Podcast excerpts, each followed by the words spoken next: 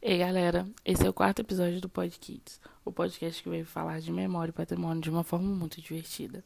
Eu sou a Micaela e no episódio de hoje, aproveitando os embalos da nossa última conversa sobre o centenário da Semana de Arte Moderna, trago uma história muito legal que foi contada em meio aos acontecimentos desse evento. Vocês já ouviram falar do Macunaíma? O Macunaíma, aquele herói sem caráter nenhum. Não lembram? Então deixa eu contar para vocês. Macunaíma é um membro nascido entre os povos tapuiamas, na margem de um rio na Amazônia. E esse menino já nasce por si só com duas características muito presentes: a preguiça e a esperteza. Nosso herói demorou seis anos para falar sua primeira frase. E vocês acreditam qual foi? Ai, que preguiça! Vê se pode. Macunaíma também, como muito inteligente, tinha o dom da metamorfose.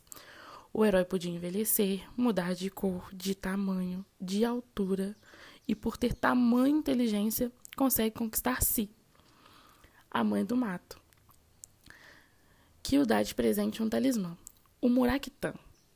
Esse presente tinha grande valor para o nosso protagonista, e a gente pode dizer que era o patrimônio individual dele. Lembram do nosso primeiro episódio?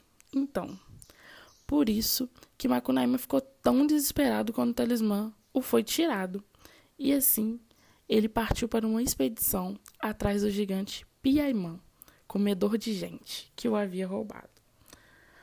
O herói passou por todo o Brasil com seus irmãos Maiampé e Jingue em busca do amuleto perdido, vivendo várias aventuras, o que depois de muitas tentativas acaba com o nosso herói vencendo o gigante e recuperando Maraquitã, voltando para casa que ao chegar já não era mais a mesma na sua partida.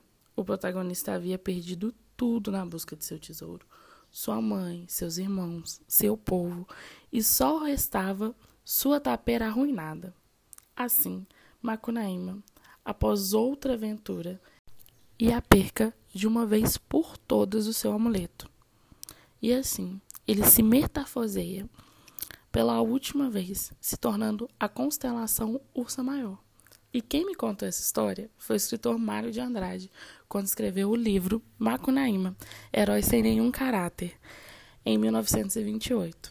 Gostaram da história? E agora que vocês já estão craques e sabendo tudo sobre o herói brasileiro do Mário de Andrade, corram lá no Instagram do Secom amanhã e se divirtam com o jogo de tabuleiro da constelação da Ursa Maior que o protagonista se transformou. Um grande abraço e até a próxima.